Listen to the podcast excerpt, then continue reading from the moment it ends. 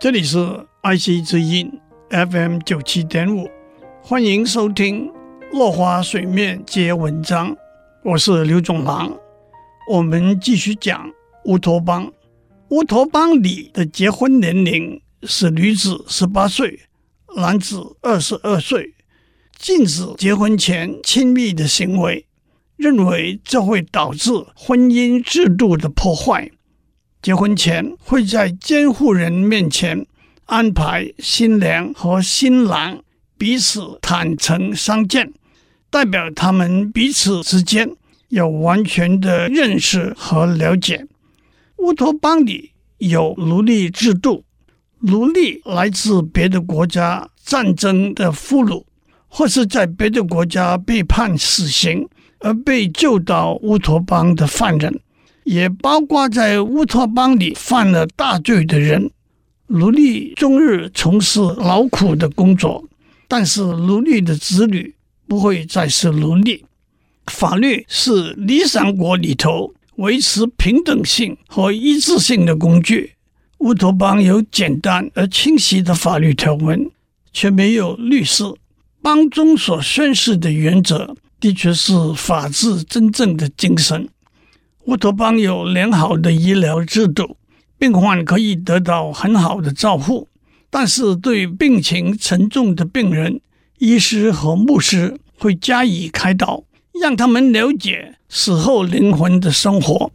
病人可以选择在睡眠中安乐死，选择安乐死的人还是会得到很好的照顾和看护。在地理上，乌托邦和外界相当隔离，许多资源也自给自足。不过也明白必须和别的国家有往来的关系。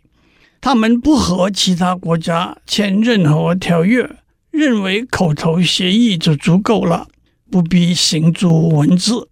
因为需要签条约的国家都是敌人，就算签了条约，也未必会遵守。而追求双赢是合作的唯一原则，不需要条约的规范。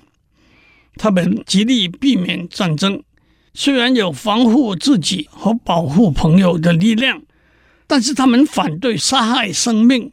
当战争爆发的时候，他们会用宣传、利诱和制造敌人内部不安定的手段来击败敌人。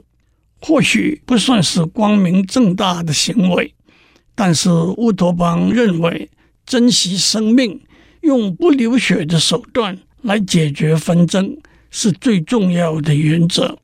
当战争爆发的时候，乌托邦会雇佣他国的佣兵，除非是外敌入侵的最后关头，他们不会参与战争。即便在战争的时候，他们也避免屠杀和掠夺。当然，这是理想的民主制度，也是在摩尔身后五六百年的今天，我们还在期待和追求的民主制度。但是令人失望的，环顾全世界的许多国家，朝着这个理想逐渐走近的似乎不多，背离这个理想渐行渐远的，却比比皆是。今天先讲到这里，再见。